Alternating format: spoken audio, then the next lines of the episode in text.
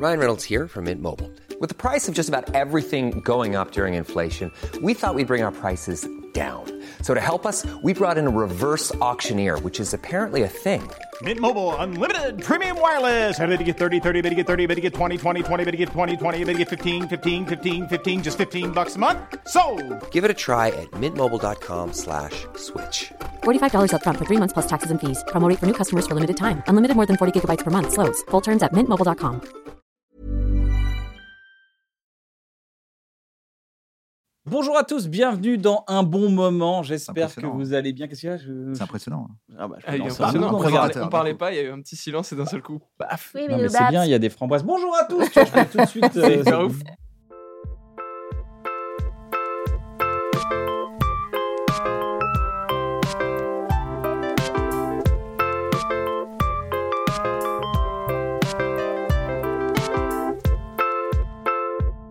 Bienvenue dans un bon moment. Je suis avec Navo et accompagné de Panayotis Pasco et Marina Rollman. Bonjour. Deux artistes, deux stand-uppers et stand-uppeuses qui ont leur spectacle qui est extrêmement drôle. Il y en a un qui est sur Netflix, Panayotis est sur Netflix. Marina, on peut la retrouver sur MyCanal. Absolument. Donc c'est une base, c'est une base à voir aujourd'hui sur la nouvelle génération. C'est vraiment ce qui se fait de mieux, vraiment. Allez le voir. Ce sont des torrents de gens qui parlent, qui sont drôles et tout. Et aujourd'hui, on les reçoit parce qu'ils écrivent en plus. Panayotis vient de sortir son premier roman qui s'appelle La prochaine fois que tu mordras la poussière. Et Marina se vient de publier un texte dans un, dans un recueil de textes sur le désir qui s'appelle Désirer. Et les deux sont d'une extrême efficacité et d'une. Il y a encore cette. Même si, même si justement il y a cette sincérité, mais il y a, on vous reconnaît. On- moi, je vous connais dans la vie, je vous connais sur scène, et quand on vous lit, on vous entend. Marina, on a envie de plus. On a envie de plus. plus, Bah écoute, avec plaisir. a Mais c'est de une nouvelle, effectivement. C'était ça la commande, mais j'aimerais bien écrire un roman. Mais je trouve que c'est très intimidant, la littérature. Je sais pas comment dire, quand tu, tu- tu te lances sur scène ou quand tu fais du scénario, tu dis qu'il y a des gens qui sont passés avant toi, certes, mais que c'est un format qui est un peu accessible et il y a un truc euh, un peu démocratique. quoi. J'ai l'impression que la littérature, quand tu dis je vais écrire un roman, tu te frottes un peu à 10 000 ans d'histoire. Enfin, il y a un truc euh, qui fout les jetons, je trouve. Mais Victor Hugo n'a pas eu besoin de lire Victor Hugo pour devenir Victor Hugo. Et moi, je me suis pas posé la question. En fait, j'ai commencé à écrire. Je pensais que ce serait un spectacle. Et à un moment, Ah. en relisant, je me suis dit, il n'y a pas de blague.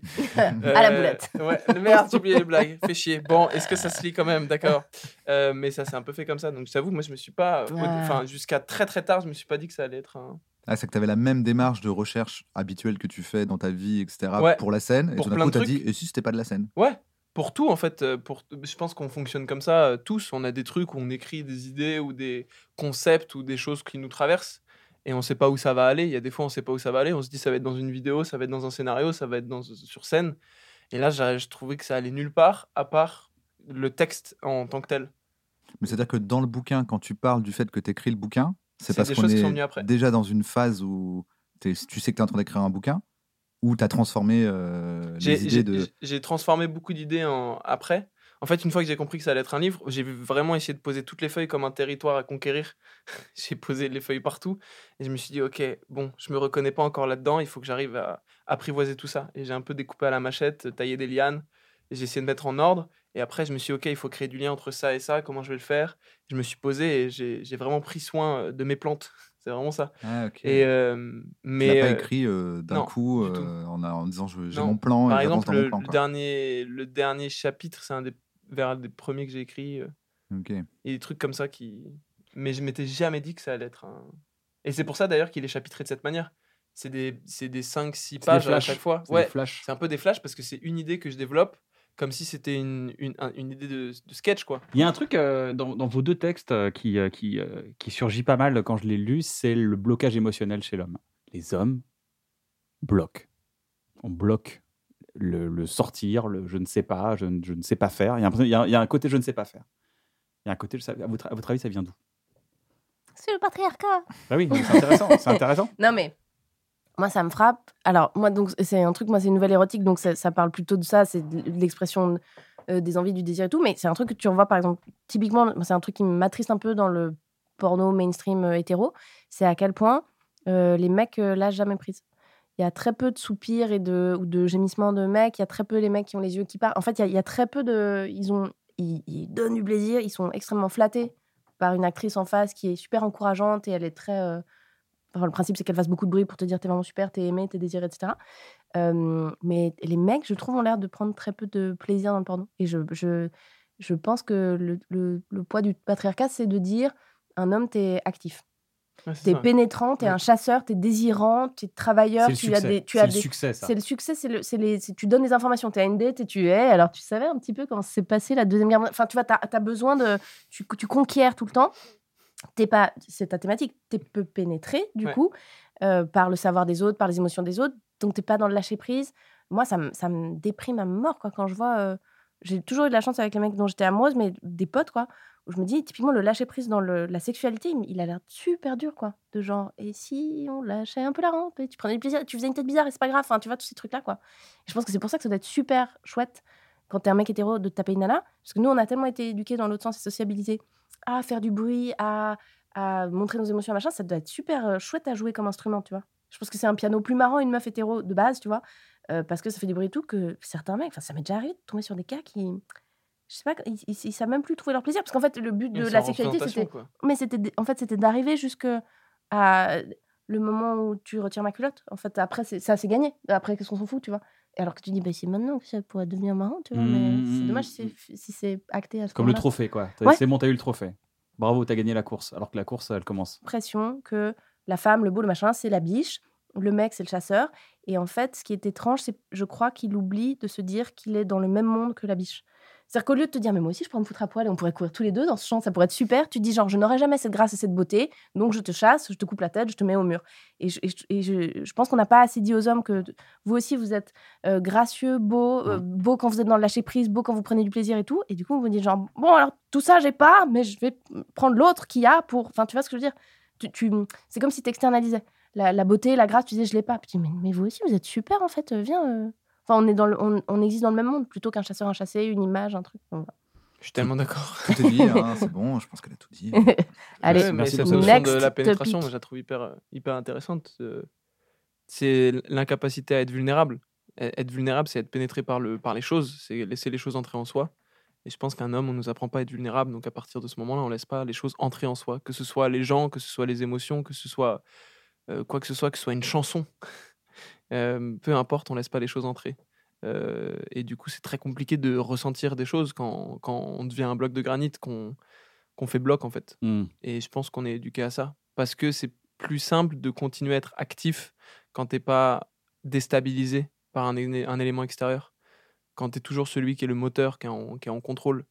Je le vois beaucoup avec euh, mon père, dont je parle dans le livre. Il a cette capacité à bloquer tout et à continuer à avancer quoi qu'il. Et c'est, je pense, l'image qu'on a dans des hommes dans tous les films, dans toutes les histoires, tous les romans depuis la nuit des temps. C'est cette image de l'homme qui doit avancer euh, coûte que coûte. Et c'est très compliqué d'avancer quand tu es, quand pénétré. Petite, petite question aussi, euh, il y, a, y a quoi derrière le... hmm, Parce qu'on dit euh, les émotions, c'est le lâcher prise, c'est se faire pénétrer et tout, mais il y a quoi derrière ça? Une fois qu'on l'a... Donc là, on a les gens qui le font pas, c'est-à-dire qui refusent, mais les gens qui le font, il se passe quoi? J'ai l'impression que c'est plus ton domaine. C'est ce qui est exploré dans ton livre, je pense. Ouais, bah, ouais, c'est compliqué par exemple parce que je pense que je commence euh, à laisser les choses entrer. Mhm. Euh, Et donc à sortir et bah c'est ça qui est un peu compliqué.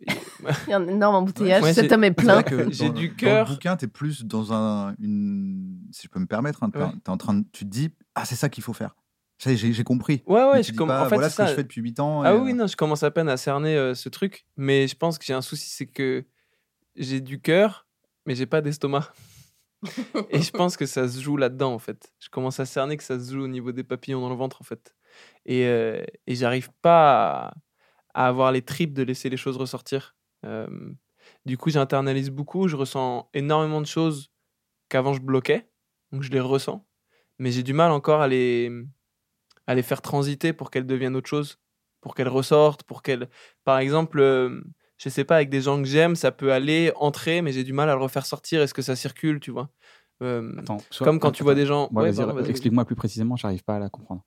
Je sais pas, avant, par exemple, admettons, tu m'envoies quelque chose, je le bloquais. Donc ça rentrait pas. Euh, j'arrivais à jouer le fait que ça rentre et j'arrivais à jouer... euh, Maintenant, ça rentre. Je ressens quelque chose. Ah, Mais par contre, j'arrive pas à le laisser ressortir pour que ça rentre en toi à nouveau, pour que ça devienne un circuit qui, je pense, est la base de la vie, quoi. Attends, mais ça veut dire quoi? C'est-à-dire, par exemple, avant, je te disais je t'aime, tu disais moi aussi, mais ce qui se passait, c'était je te Non, je dis. disais pas moi Non, aussi. il Non, le prenait. J'ai bien compris que Je tu disais disais pas pas moi aussi. Ouais, non, non, non, non, Je non, prends l'exemple où tu dis je faisais bien semblant. Ouais, ouais, ouais. Tu vois, alors euh, si c'est pas je t'aime parce que je t'aime, c'était très particulier. En plus, tu en parles dans ton spectacle. Disons que c'est euh, je t'adore. Ouais. C'est mais moi aussi je t'adore. Mais en vérité, ce qui se passait, c'est que je disais je t'adore, ça s'arrêtait là. Ouais. Et tu disais qu'est-ce qu'il faut dire quand on dit je t'adore? Il faut dire moi aussi je t'adore. Ouais, ouais. Maintenant, je te dis je t'adore, Ça, ça, me fait rentre. quelque chose. Tu dis oh, Ouais. putain, il m'adore. Ouais. Mais tu réponds plus je t'adore.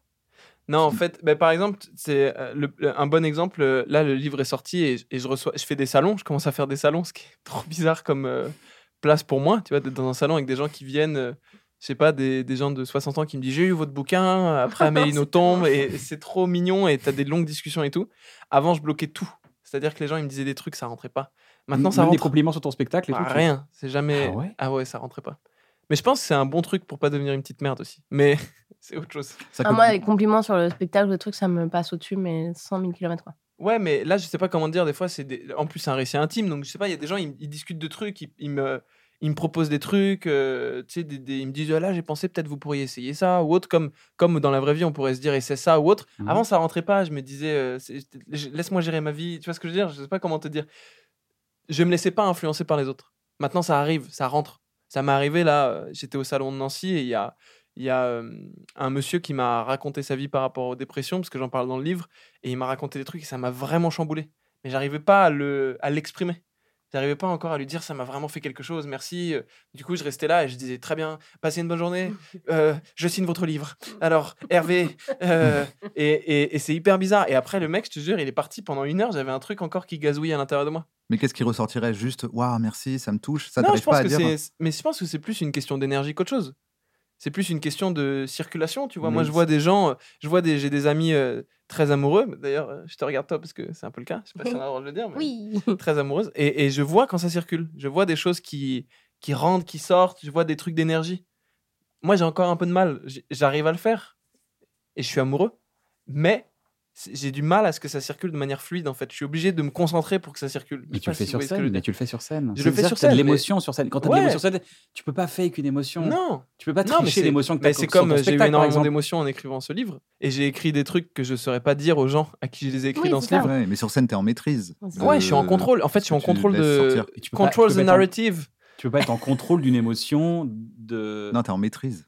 En... Ouais. en fait, t'es en maîtrise. Comme t'es sur scène, tu sais, à cet endroit-là, je vais certainement être ému et ce serait très bienvenu Et je que là, je me, je me laisse accueillir et que je la donne, je la transmette aux gens. C'est maîtrisé. C'est le bon moment. Alors, toi, t'es là. Et c'est moi qui décide. Non, C'est pas du marketing de l'émotion. mentez Ah, pas, les alors, récits t'es tranquille, c'est le matin, tu bois ton café, quelqu'un apparaît en disant je t'aime. C'est pas la même situation que Ouais. de maîtriser sur scène. En fait, sur scène, c'est une safe place pour moi. C'est moi qui, c'est moi qui dicte. Et encore une fois, on parle. C'est moi qui pénètre les gens. C'est moi qui dicte ce qu'on raconte de A à Z. C'est moi qui dicte tout l'espace. C'est moi qui décore la pièce. Donc c'est beaucoup plus simple pour moi, une fois que j'ai tout dicté, de me laisser envahir par les émotions. Et, euh, et dans la vraie vie, si je pouvais faire ça avec les gens, si je pouvais dicter ce qu'une personne va me dire ou pas me dire et ce qui va se passer exactement, je pense que je pourrais me laisser libre cours au- à mes émotions. Mais ce qui est compliqué, c'est le, c'est le fait que ce soit imprévisible. Après, je viens d'avoir 25 ans. Non, mais c'est ça, il a aussi, 25 tellement- ans, il dit. euh, jeune, les mecs, il est tellement dans une, analyse de ouf. Je suis là à 25 ans, j'étais là, je disais, je, je- je crois que j'aime pas trop mon, vrai, mon travail, il faudrait que je change. Moi, j'étais là, genre, oh bah j'aime bien les chips. Voilà, c'est tout. On verra, on verra. Non, je pense qu'il y a vraiment ce truc. euh, moi, en tout cas, c'est ce que je vois. C'est que tu es juste sur le chemin, quoi. C'est juste que tu as le recul nécessaire pour dire voilà où j'en suis du chemin. euh, alors que normalement, les gens, ils savent pas du tout qu'ils sont en train de faire un chemin. Ah oui. Parce que Et- toi, il y a une espèce d'auto-analyse. c'est parce dis, que c'est nos métiers J'en suis là, dans pas longtemps. Après, je vais, normalement, je vais ressentir ça.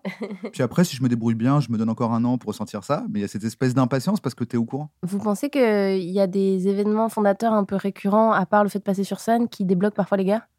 Genre, ah, j'ai fait ce voyage en Colombie, ah, j'ai je sais pas quoi. Enfin, s'il y a des trucs, un peu des passages. euh, la thérapie Les, les ouais. gens, beaucoup Moi, j'ai des aussi. potes qui font des thérapies. Les gens. Si t'es en couple ou très proche d'une Mm. d'une personne qui t'aide à débloquer ça, je pense. bienveillant à quelqu'un de bienveillant qui est patient, surtout quelqu'un qui est patient. Et euh, je crois que c'est. Alors, je ne vais, je veux pas être mal interprété, mais je crois que c'est un des bienfaits de la dépression, c'est qu'elle t'empêche d'avancer. Oui, moment maintenant, tu gères. tu dis, Maintenant, tu gères. voir ce mur. Maintenant, tu gères là ce qu'il faut parce que là, on peut plus avancer. Je pense que c'est aussi un stop euh, frontal pour dire oh, oh, oh, On il y peut a des- pas il y a des mentir. trucs à gérer parce que là, on peut plus rien ressentir. La paternité, t'as eu l'impression qu'il y avait aussi un avant, un après, ou t'avais déjà, t'étais allé vers cette question avant? J'ai- beaucoup, en fait, j'ai beaucoup nettoyé là. Et j'ai, j'ai- je crois que j'ai nettoyé le dernier pavé là de ma vie. Avant, avant l'enfant, Ouais, tu je dis pensais ou... même le contraire. Ouais. C'est Mm. parce qu'il avait réglé le truc qu'il a pu faire un gamin. je pense. Hmm. Ouais, ouais. J'ai vraiment réglé plein de choses et c'est bizarre, mais j'ai réglé, euh, j'ai réglé mon manuel émotionnel. Genre comment, comment ça, pourquoi j'ai des émotions, pourquoi j'ai des désirs. J'ai construit euh, comment je construis mon désir, comment je construis mes émotions. Euh, j'ai rencontré une personne qui m'a aidé, euh, qui m'a, qui m'a vraiment soutenu, qui m'a, qui, qui m'a une patience extraordinaire et, et qui m'a, qui m'a autorisé aussi à, à avoir des défauts. Et je n'ai plus à être parfait. Et ça, mine de rien, c'est ce qui m'a beaucoup changé les choses, c'est que je n'ai plus à être parfait. La vulnérabilité, c'est fou. ouais. J'ai le droit de. J'étais en quête de perfection permanente, en quête de. Ah, tac, tac, tac. Et c'est un truc qu'on a compris aussi avec Navo, c'est le côté genre, euh, bah, être humain, c'est euh, avoir commis des erreurs, fatalement, avoir commis des, des, des choses qui sont moins euh, prestigieuses, euh, où tu en as une moins fière. Et euh, de toute façon, tu es là. Donc autant avancer et autant, euh, autant te pardonner et autant aussi te, te demander pardon et euh, d'avancer. Je, je- je peux poser une question Bah, dis- bien sûr. Euh, le livre, t'as l'impression que ça te libère d'un truc sur la question du père et tout ça? Enfin, parce que euh, euh, moi, j'ai 35. euh, ça, ça commence à me fatiguer énormément à quel point je me rends compte dans ma vie. Et quand je parle à des potes, à quel point on est encore dans ce truc genre oui, mais ouin ouin, parce qu'en fait, à 7 ans, mes parents. Et à quel point on ne se sort pas de genre, je sais pas, les, les 12 premières années un peu fondamentales. Et qu'après, tu ressasses. Et je vois ma rhum, elle a 60 ans, elle est là genre oui, oui, parce que ma maman à l'époque. Enfin, Mhm. vraiment, c'est fou quoi. En ce moment, j'écoute vachement un podcast de Esther Perel, qui est une thérapeute de couple, et qui fait un podcast où chaque épisode, elle, elle traite un couple. T'as une session entière, c'est incroyable. Et à chaque fois, c'est vraiment genre. Et pourquoi vous pensez ça? Bah, je sais pas, parce que. Non, pourquoi? Bah, parce que. Non, pourquoi?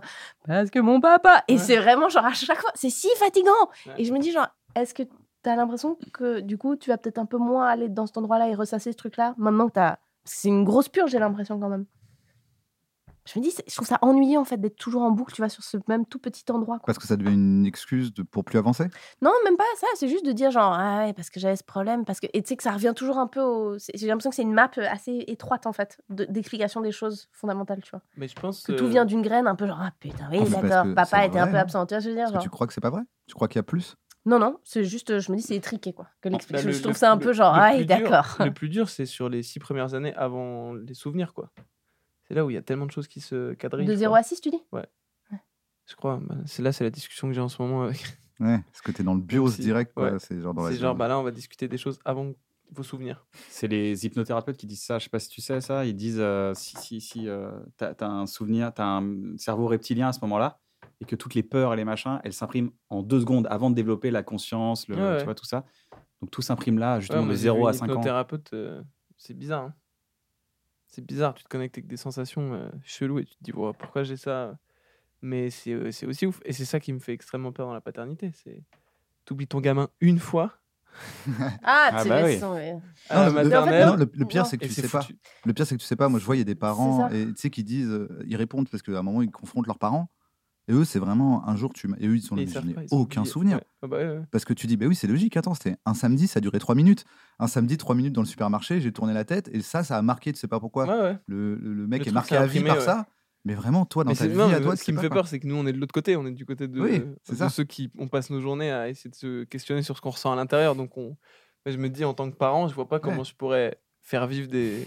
des choses à mes enfants et pas me dire, mais ça va les marquer à tout jamais. Mon Dieu, quelle horreur. Non, mais c'est ça qui va être hyper marrant en plus, c'est ce qui va être une cata. C'est que tu vas baliser tous les trucs que tu anticipes. que oublié crois. Et t'auras ton Ah ouais, putain putain. d'angle mort où il sera là, mais parce qu'en fait, papa, c'était les bagues le problème. Oh non, j'avais oublié les bagues. Ah ouais, non, Enfant, mais- enfant, je t'en voulais pas. Je t'en voulais de ne pas dire, de ne pas faire. Adulte, je comprends enfin que tu ne sais juste pas dire, tu ne sais juste pas faire. Donc là, c'est vraiment genre, c'est de l'empathie envers ton daron. Ouais. Je suis condamné par l'espoir. Et, et je- et celui d'une résolution pour nous deux. Ouais. Bah, je trouve ça fou de dire, euh, c'est moi qui vais faire le taf en fait.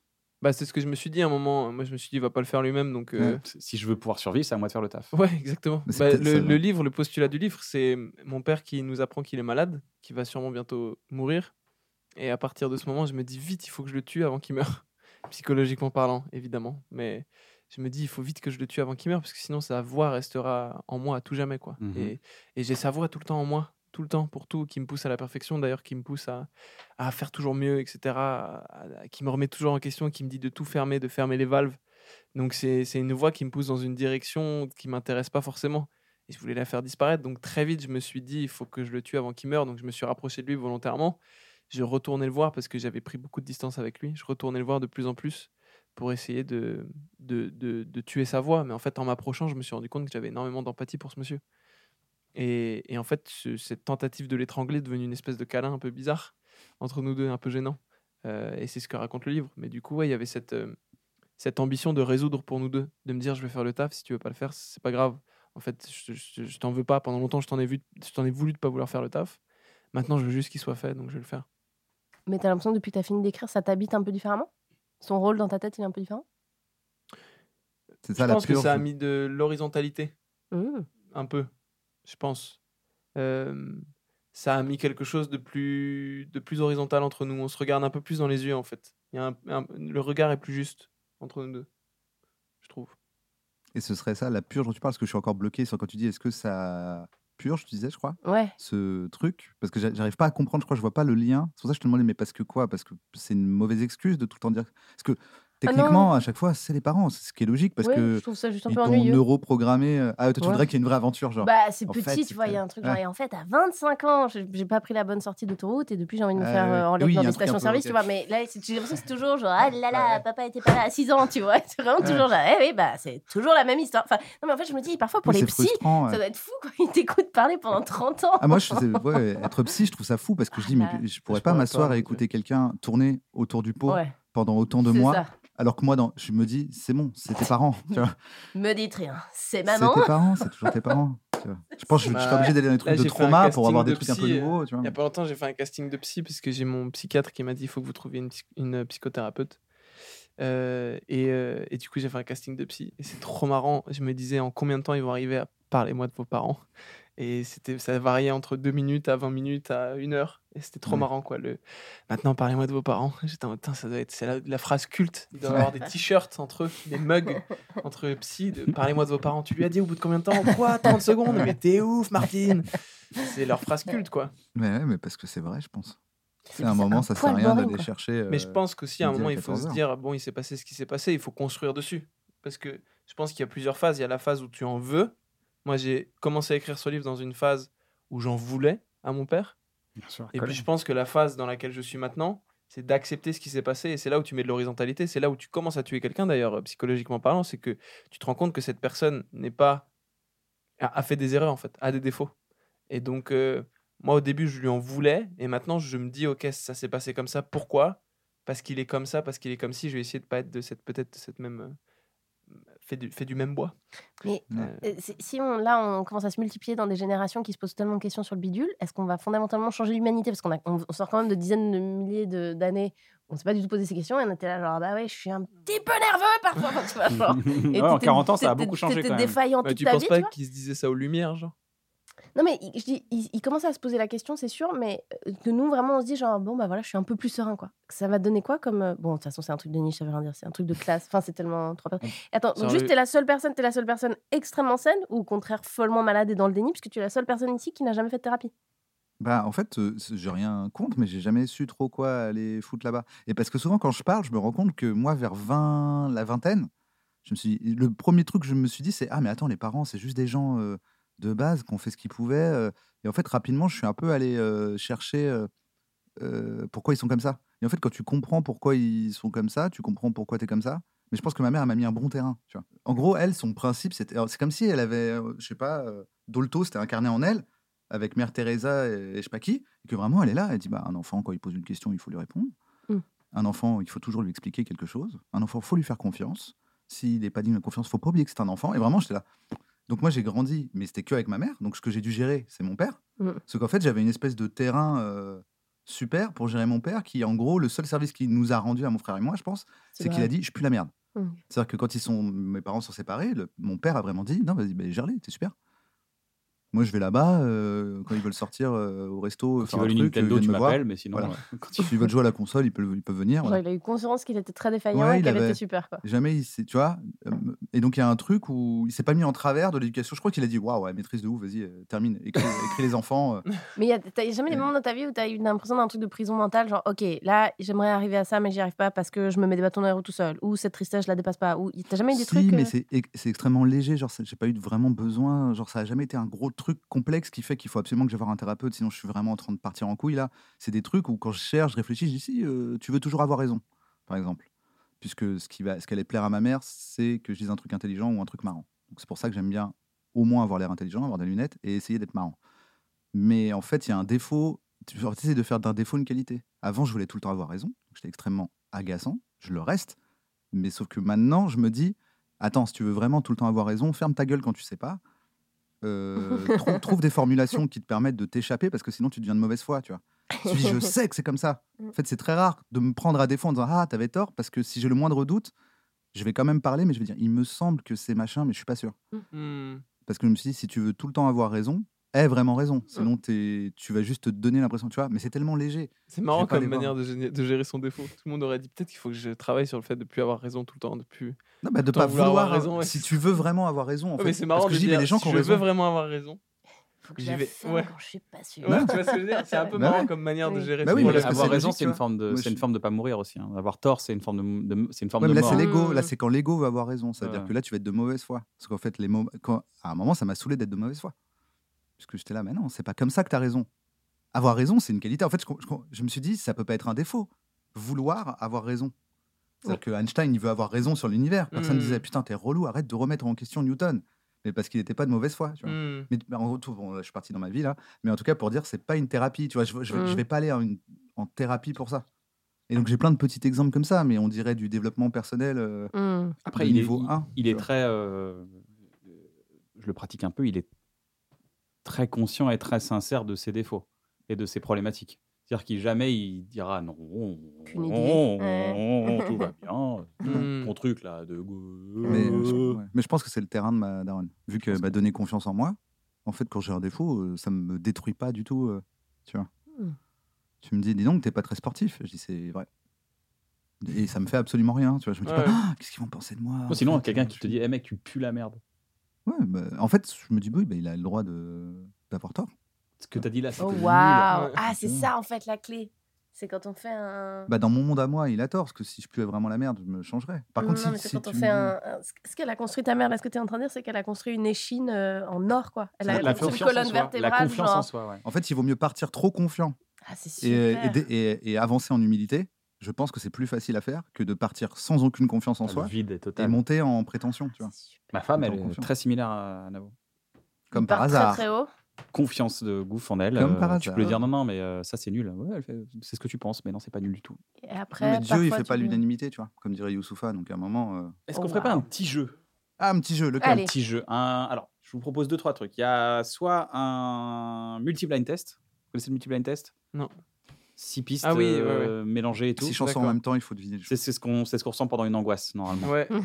c'est ce que j'allais dire. Moi, j'allais dire, par contre, euh, pardon, je reviens sur la conversation deux secondes, mais moi, je, je fonctionne un peu comme ça sur les défauts. Moi, souvent, je- on se faisait des bilans. Moi, je suis très, très pote avec la team euh, Freddy, Anis, euh, Aurélien Prévost, etc. Et on se faisait un petit truc tous les six mois où on se réunissait, on se disait chacun en rond, on venait, on se dit qu'est-ce qu'on pense les uns des autres. Et c'était Oh, wow. ouais, et c'était hyper cool. Franchement, je sais pas d'où c'est venu ce truc, Mais mais, c'était un peu trash ou le Ouais. but c'était de se vanner se disait non, pas du tout. Ah. Non, c'était hyper bienveillant. Il y en avait un qui se mettait un peu au centre et tout le monde disait bah je sais pas moi par exemple tout le monde m'avait dit euh, t'es agaçant, tu veux tout le temps tout savoir euh, de tout, être en contrôle de tout et tout. Tout le monde me l'avait dit. Et c'est hyper agréable. Et en fait, euh, j'ai gardé un peu ce truc avec des potes. Et donc, mon, mon rapport au monde, c'est ça c'est des potes qui de temps en temps me disent là, tu. Ou mes frères, tu vois. Je sais que Ouais. j'ai très confiance en la vision de mes frères. Quand on te le dit, du coup, et ça t'aide à. Et Ouais. mes frères, quand ils me disent là, en ce moment, t'es un peu. Tu rends Un hommage d'ailleurs à frères qui ton m'a dit un frère truc qui il y a pas aidé. longtemps, ça m'a et du coup ça me travaille et je me repositionne. Par contre là où les psy m'aident, c'est que je fais des grosses crises de paranoïa. Et là pour le Ah. coup il y a aucun euh, et t'en parlais aussi, donc t'en fais aussi, mais il y a aucun aucun truc qui rentre en compte parce que d'un seul coup la confiance ne fonctionne plus, ta raison ne fonctionne plus. Donc là faut vraiment de l'aide pour le coup. Donc euh, Quand ça m'arrive, le seul truc que je me dis, c'est si Navo me dit euh, attention là, euh, tu, tu dévis, ou quand ma femme me dit non, attention là, tu dévis. Le premier réflexe que j'avais avant, c'était de rejeter. Maintenant, le réflexe, j'ai réécrit ça, ce réflexe. Donc, tu réécris le réflexe. Tu t'entraînes en fait. Tu t'entraînes Mhm. à dire ok, ok, stop, stop. Qu'est-ce que je dois penser? Ouais. Je dois penser quoi en fait normalement dans cette situation? Tu dois penser ça, ça, ça. Ok. Problème de cette méthode, si tu tombes sur quelqu'un qui est manipulateur, Ouais, tu descends aux enfers. ouais, ouais. En trois mois, tu as perdu 10 kilos et euh, tu es une sous-merde. Quand tu es avec des gens de confiance autour de toi, et je pense que le- la clé de ça, bon, après il y, a la il y a la thérapie, les traitements, tout ce que tu veux, mais la clé de ça, c'est, je, je- je- je pense, hein, c'est de dire faire confiance, la confiance. Si ton frère te dit non, non, non, non, non, faut que tu. Même de, de s'ouvrir, de dire je dois penser quoi là, je dois penser quoi?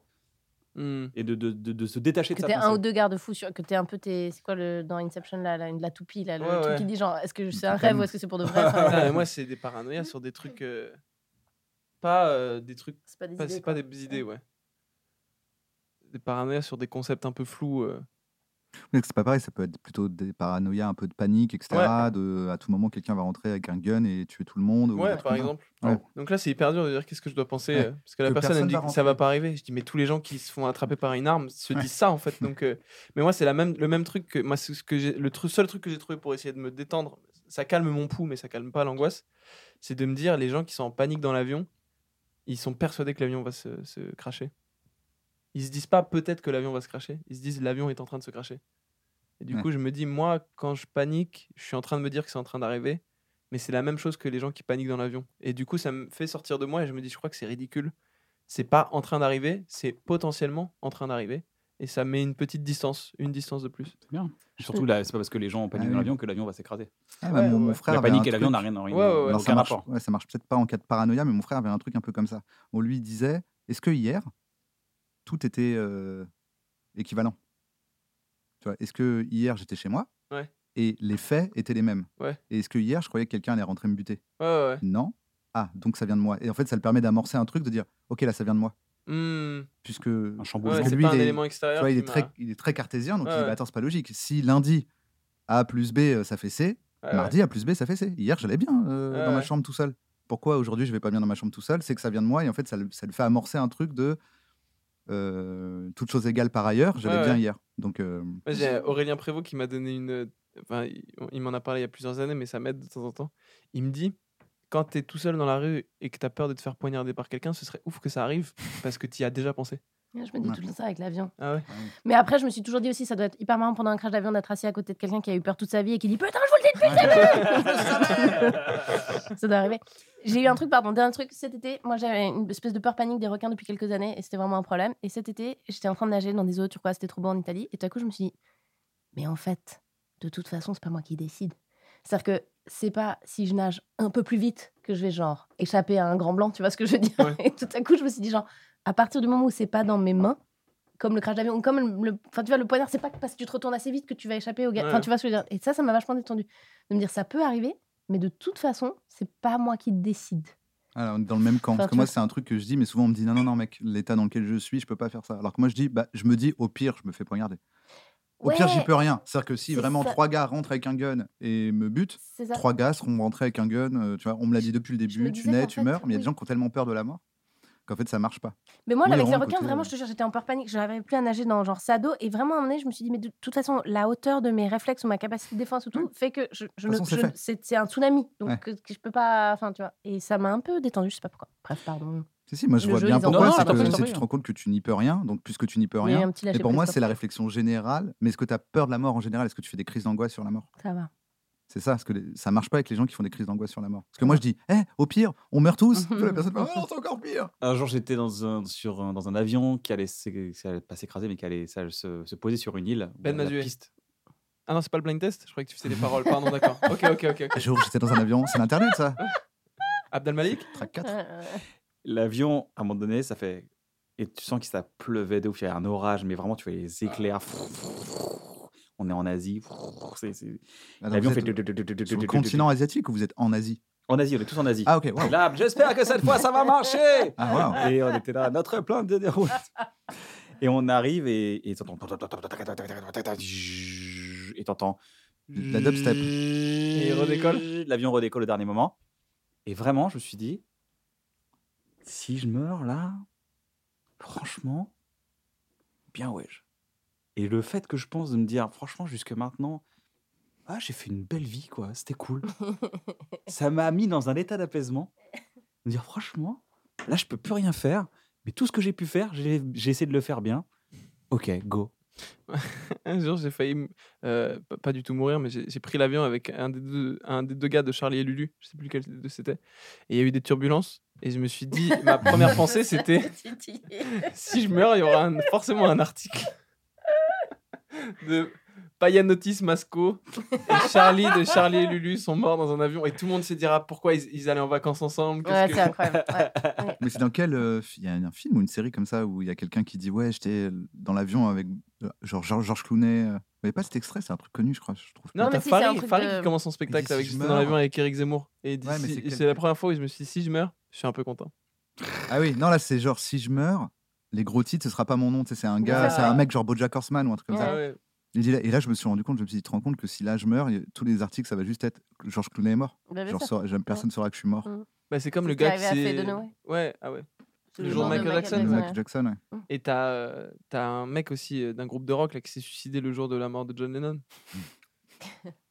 Je vais faire un move. Ouais, ouais. C'est moi dire que ça va faire du Ça bruit. va relancer les albums. Il a dû se dire là, tout le monde va en parler, ça va être ouf. Et non. Multi-blind test. Qu'est-ce que c'est le multi-blind test, Navo Le multi-blind test, je mets six chansons en même temps. Vous devez les trouver les unes après les autres. À chaque fois que vous en trouvez une, je la retire, ce qui rend la chose de plus en plus facile. Il y a un Britney? Pardon? Non. Ah, millionnaire. Elle lo- Loto. Elle loto. Ah, il y a le loto. Elle euro million. C'est quoi le loto? Earth, Wind and Fire? Pas, j'ai tenté. Non. Celebration? Celebration? Ouais, Celebration. Ah oui, Celebration de Cool and the Gang. Ah, Cool ok. and the Gang. Bon, ouais, j'ai confondu avec Earth, Il y a Wind un and N. Fire. Ouais. un- Il n'y a plus que cinq titres.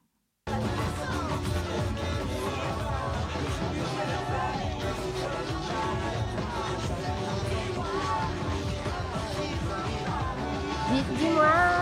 euh, ah merde. Ah, c'est- dis-moi. Si je dois partir ou pas Il y a un peu un Despacito ou un truc d'un genre là, non Ah oui, putain, t'as bien Il y a ouais, Despacito, non joué, ouais. Il y a Despacito et Wow. il y a, dis-moi, des bébés brunes. bébés Wow. brunes. Attends, Despacito de aller. Fonsi. C'est toujours un mystère. Despacito. Et les étoiles euh, Cabrel. Ouais, Petite Marie. Il y a Francis Cabrel. Cabrel, petite Marie. Putain, qu'est-ce Il qu'elle est y- belle, cette chanson. Et maintenant, il y a deux morceaux, ce qui signifie qu'il faut trouver les deux avant de parler. Oh jeez. Ah.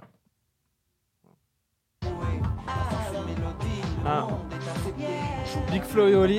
Et. euh, Merde, comment ça la s'appelle tour, La tour, elle s'appelle comment à Paris Montparnasse Non, frère. Remets, remets, Romain Romain. Duris, il a construit quoi dans le film? Elle fera 300 mètres. À quoi C'est à quoi, non Pourquoi Non. je te dis la tour Il y a quoi comme grande tour à Paris Eiffel Pas Big Floli, c'est quoi Bah, C'est Eiffel 65. Euh, pas Eiffel 65. Pas du tout Eiffel 65. Euh, mais la- l'avion, les gros. Bah oui, les avions, ouais. C'est à quoi, non Non, non, non, non, non. Non, C'est Caracois, c'est Barbie Girl. Il y a Big Dragostad Flo et C'est. Dragostad. Et Mais oui, mais le je nom suis du, dans ce du clip. groupe, pourquoi est-ce que je l'ai Dommage. mis Ça commence Ouais, par un Dommage. Ozone. Mais pourquoi est-ce que je mettais Eiffel 65 Blue? Je C'est sais vrai pas que t'es dans pourquoi. ce clip. C'est vrai que bla, c'est un blou, clip bla, qui a fait des millions de Mais vues. oui Tu fais quoi dans À la base, ils m'ont. Ils m'ont appelé, ils m'ont dit S'il te plaît, on n'a pas de comédien, ça tourne demain, il y aura Stromae. J'ai dit Grave, j'arrive, il n'y a pas Stromae. Ah, ça c'est toujours super. Et le clip a fait genre un milliard de vues. Et j'étais en mode. On m'arrête beaucoup dans la rue pour me parler de ce clip, quand même, j'avais pas prévu. Ah, wow. Moi, je Et l'ai finalement, t'étais avec qui? Christian Euh, Clavier. Non, non, il n'y a juste pas Stromae, ils ont pas remplacé. Euh, Il y a un truc que je relève pas mal. euh, Moi, j'aime bien revenir sur le rejet, hein, parce qu'il nous l'a lâché comme une bombe tout à l'heure, et on a dit, et vraiment, on a dit, Rejet. ouais, attends, on a d'autres trucs à raconter. T'as dit, mais- j'ai peur du rejet. Ouais. T'as pas plus depuis développé que ça. Non, je sais Je pas. me ça suis dit, j'ai peur qu'il sente rejeté si je lui pose pas la question. Ça me fait plus peur que la mort. Tu sais qu'on va t'aimer avec ce livre. Ah, je sais pas. Je te le dis, on va t'aimer. t'aimer. On va vraiment t'aimer. hein, bah, Avec ce livre. Quelqu'un qui accepte autant ses défauts, ça, ça suscite le, le charme. Quel défaut je- Quand il dit ouais, là, à ce moment-là, j'ai agi comme une merde, peut-être que je suis une merde, machin. Et en fait, quand tu dis ça, Tu te dis, bah, franchement, le gars a l'humilité de, de raccorder qu'il n'a pas, qu'il a pas été euh, parfait euh, sur toute la ligne et ça suscite, moi, pour moi, ça suscite le, le respect, quoi. C'est paradoxal d'avoir peur du rejet et de proposer autant de choses au public. De constamment lui dire genre, et ça, t'aimes? Ok, d'accord, et ça, t'aimes? Enfin, tu vois, si tu restais dans ton coin, il y aurait moins de possibilités de rejet, tu vois. Bah ouais, bah là, c'est ce que. Avec ma dépression en ce moment. Enfin, je suis en queue de dépression, mais ma grosse dépression que j'ai eue en début d'année, c'était ça. C'était. euh, arrête tout, en fait. euh. En fait, si jamais t'es au plus bas, on pourra pas te rejeter. Donc, mon envie, c'était de Bah, tout super, annuler. faisons Bah, j'ai annulé des trucs, j'ai annulé mon, mon- Bah, c'est mes super, opéras Garnier. solution. C'est ça Ouais, qui s'est passé. Arrête tout, Ouais. c'est bon. Hey, I'm Ryan Reynolds. At Mint Mobile, we like to do the opposite of what Big Wireless does. They charge you a lot, we charge you a little. So naturally, when they announced they'd be raising their prices due to inflation, we decided to deflate our prices due to not hating you. That's right. We're cutting the price of Mint Unlimited from $30 a month to just $15 a month. Give it a try at mintmobile.com slash switch. $45 upfront for three months plus taxes and fees. Promo rate for new customers for limited time. Unlimited more than 40 gigabytes per month. Slows. Full terms at mintmobile.com. Ça vient de toi? Ouais, c'est moi qui ai annulé les opéras à cause de la dépression. D'accord, c'est la souffrance de la dépression qui Ça m'a, ça m'a, ouais, en fait, ça a duré depuis quelques temps et là, j'ai eu des, des gros pics euh, quelques jours avant et je, je suis juste avant de monter sur scène euh, au Femina à Bordeaux. Il y avait tout le public dans la salle et je me suis effondré dans le parking. C'est ce que tu en train de fumer une clope euh, dans le parking et je me suis effondré et mon frère est venu puisque je pars en tournée avec mon frère. J'ai cette chance. Et il m'a dit qu'est-ce qu'il y a? Et je pouvais plus parler, je pouvais plus respirer, je pouvais plus rien et je me suis effondré. Et c'était trois jours avant l'opéra, donc on a annulé euh, l'opéra Garnier et je suis tombé dans une grosse grippe et dans un gros truc et tout mon corps m'a lâché.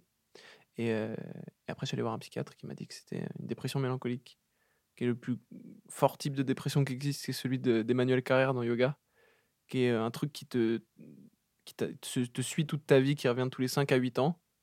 Et euh, ça revient de plus en plus, de manière plus, plus en plus dure. Quoi. Moi, j'en ai eu une quand j'avais 18 ans. 18-19 ans, c'est ça qui m'a fait quitter la télévision. Et, euh, et ça reviendra quand j'aurai 30 ans.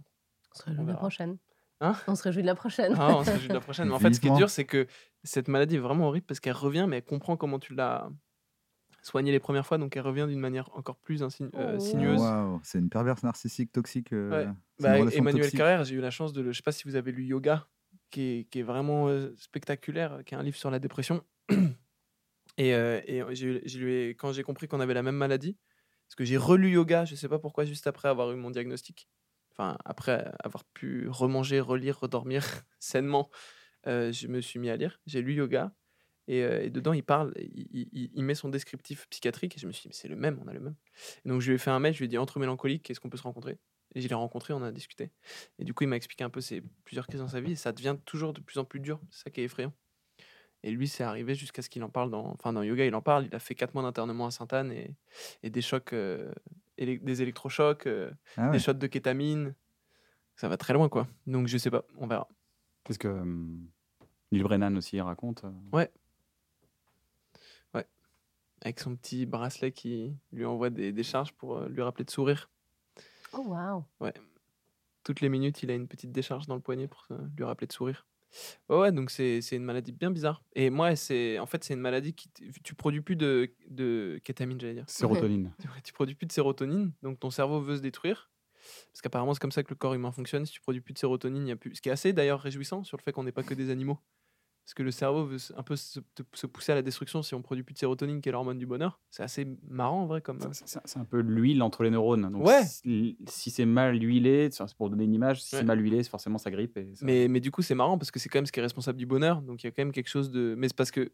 C'est pour ça que je parlais de fluidité tout à l'heure et que j'arrivais mal à m'exprimer. Parce que je pense que le bonheur vient de la fluidité. Et tu parlais de fluidifier tout ça. Ça vient de quand, quand c'est fluide, quand tu es fluide avec le monde, avec les gens, quand ça, quand ça glisse. Et donc, au bout d'un moment, ton cerveau veut se détruire et il t'envoie tes plus grandes peurs incon- inconscientes et te les rend concrètes.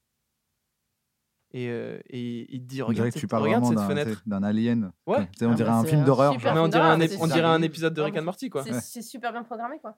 on dirait un épisode de Rick and Morty, c'est très bizarre. Et, et- et après, ton cerveau te dit tiens, regarde le sixième étage, t'es au sixième, la fenêtre s'ouvre et tu peux sauter. Ce sera plus simple que tes plus grandes peurs qui deviennent vivantes, non? Et, euh, et, et c'est hyper, euh, hyper bizarre. Et moi, ma, ma grosse peur, là, cette fois-ci, c'était le rejet. J'avais déjà eu ça à 18 ans, mais ça s'était calmé assez tôt sur le rejet. Mais là, c'est le rejet, quoi. Mais c'est le rejet de quoi? Des autres? Des, autres en général? C'est ma, ma phobie depuis petit, quoi. Mais même de tes proches? Parce que De mes proches, de tout le monde. Mais est-ce que c'est paradoxal? C'est-à-dire que là, à ce moment-là, ça arrive à la fin d'une tournée, après une captation et tout, où cette peur du rejet, tu as dû la mettre genre fort, fort, Ouais. fort en coulisses. Est-ce que tout à coup, elle genre pas Enfin, tu vois ce que je veux dire Tu l'as. En fait, je, je- me serais mis. J'aurais, j'aurais nié deux burn-out. C'est ce que- Je suis vraiment passée sur de deux santé. enfants en voiture. Ouais, euh, non, c'est rien, c'est rien. Dodo c'est- Dan, c'est ça arrive, grave, c'est Dodo pas Dan grave. avec détresse. Mais euh, non, euh, non, je, je, je- j'aurais fait deux, deux burn-out. En fait, il y a deux gros éléments dans mon année qui ont été très bizarres. Une fois où j'ai fait beaucoup de malaise et une fois où j'ai, j'ai- j'ai eu d'autres problèmes. Et en fait, ça aurait, techniquement, c'était des burn-out. Mon, corps me disait arrête-toi. Mais arrête parce que t'as trop de boulot ou qu'il y a une charge émotionnelle bizarre à ce Bah, que les tu deux, fais? en fait. Et moi, je continue à me rajouter du taf pour contrer l'appel du vide, en fait. Mm. Pour, euh, Et donc, euh, et à bout d'un moment, ça a fait comme un- une bouteille Un de champagne que t'as trop geyser secoué. de- ok. Et Ouais, Une fois euh, que c'est diagnostiqué, c'est pas pour autant qu'on te dit, bah voilà, reviens dans, vers la trentaine, ce sera dès que tu sens que ça commence, tu prends ça, ça et ça et c'est bon. Il n'y a pas de traitement. En euh, fait, techniquement, tu es censé prendre un traitement à vie, mais, euh, C'est des dragibus. mais c'est compliqué. ouais. Ça marche super bien. bah, ça rend heureux. Non, mais Mm. c'est- c'est c'est- c'est particulier comme, euh, comme trajet, en fait. euh. Il y a quelque chose de l'ordre de la prévention tout le temps, et il y a quelque chose de l'ordre de quand ça t'agresse, parce que ça arrive d'un seul coup, tu as des techniques pour te... Pour te, Ok, pour te... Donc le fait d'avoir été di- diagnostiqué Ouais, peut te mettre dans un mode un peu vigilance. Ouais, je suis au courant qu'à tout moment. exactement. euh, Mais surtout, la force, c'est les proches autour de moi. C'est- J'allais te le dire, c'est. C'est ils le voient, quoi. Ils c'est- sentent, surtout ils sentent quand... tu vois, ouais, bien Parce que c'est marrant, mais moi je le sentais pas du tout. Moi, quand ça commençait à aller mal, euh, mon frère il m'a dit T'es sûr que ça va? Parce que t'as. Et là, il y a une amie il y a pas longtemps cet été qui m'a dit C'est bizarre, t'as l'air- j'ai l'impression que t'es une île et qu'on a coupé tous tes ponts. Ouais. Et donc je me rends pas compte, moi je continue à écouter les gens avec des grandes pupilles, tu vois. Mais en fait, il y a rien qui s'imprime, il y a rien, et c'est les gens qui le voient. Donc euh, je pense qu'une des forces de- d'être diagnostiqué assez tôt, c'est que les gens autour de toi, du coup, savent. Ouais, Ils peuvent te prévenir. et Ouais, ils peuvent se peux, dire euh, Là, je sens qu'il y a un truc chelou. Et donc, Donc, du coup, euh, tu les crois? Ou tu dis, mais non, pas du tout. Bah, ça dépend dans quelle phase je suis, mais bah, moi, ça m'a énervé, tu vois, quand on me l'a dit au début. J'ai dit, mais non, mais tout va bien, regarde, j'ai tous mes projets, je vais jouer à Garnier, tout va bien se passer. On a vendu les 6000 billets en 24 heures. Attends, je suis hyper heureux, mais c'est pas du tout ça le bonheur. Quel rapport? Oh non J'ai une belle On billetterie. nous y avait je pas suis dit. heureux. J'ai cru que tu allais dire j'ai une belle bite. Et je suis là, genre, Non. bah c'est vrai. Aussi, mais à la fois, c'est aussi le bonheur, mais pas toujours. Non, j'ai une belle billetterie, je suis Ouais. content, mais c'est que c'était les liens que je faisais de manière Ouais. débile à cette période, quoi. Super. On me disait ça va, et je dis super, là, le spectacle. Oui, oui, c'est génial. C'est pas la question que j'ai posée, quoi. C'est très bizarre. Il y a un truc que je vois euh, dans ton livre, c'est beaucoup la référence au film. Est-ce que le cinéma est une éducation à un moment donné? Parce que tu n'arrêtes pas de faire une référence à c'est comme dans les films, dans les films, comme dans les films, comme un- dans un mauvais film, dans un mauvais film. Et je sais que quand on fait du stand-up, on a souvent ça aussi, cette culture du cinéma, Mm. de toujours parler, de toujours référencer à une sorte d'idéal créé par le cinéma et de cette déception qu'on a par rapport à la réalité. Ça vous parle? C'est marrant comme tu le poses.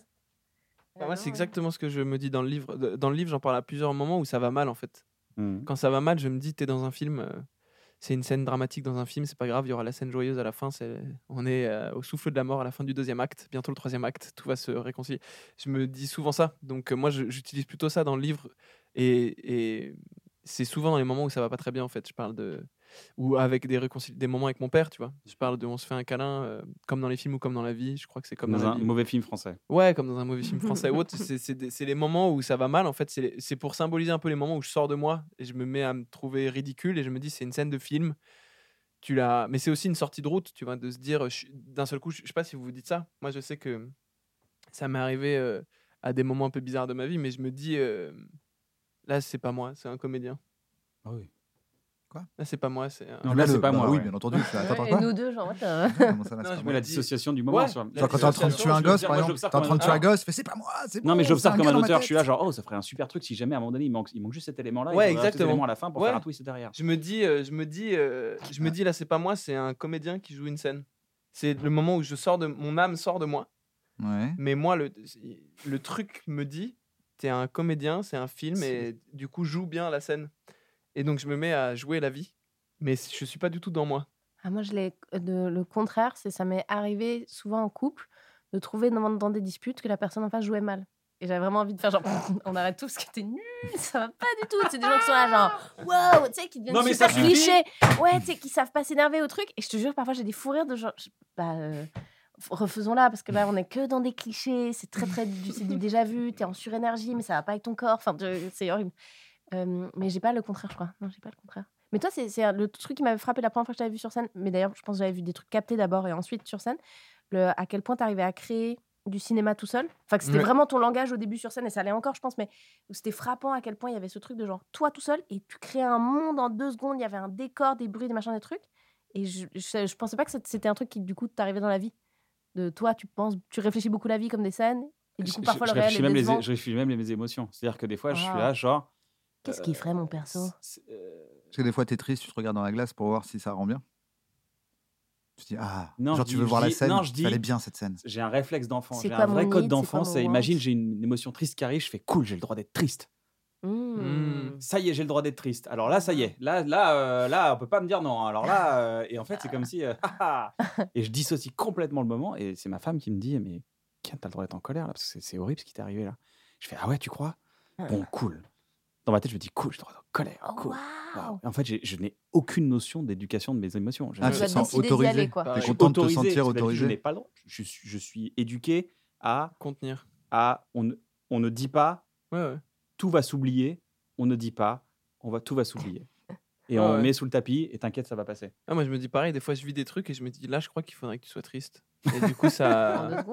et c'est vraiment comme une scène de film. Je me dis, là, je pense qu'il faudrait. C'est l'ordre Ah naturel oui, des choses. parles La marche bouquin, d'ailleurs. Il y a un moment où tu dis je pleure, mais c'est plus parce Ouais, que c'est je ma sais première qu'il faut que je rupture. pleure et que ça me ferait ma du bien. rupture. ouais. Donc je vais un peu vider mon truc, mais je le fais pas. C'est pas un Et après, réflexe. et après j'écris euh, super, euh, tout le monde y a cru à cette scène. euh.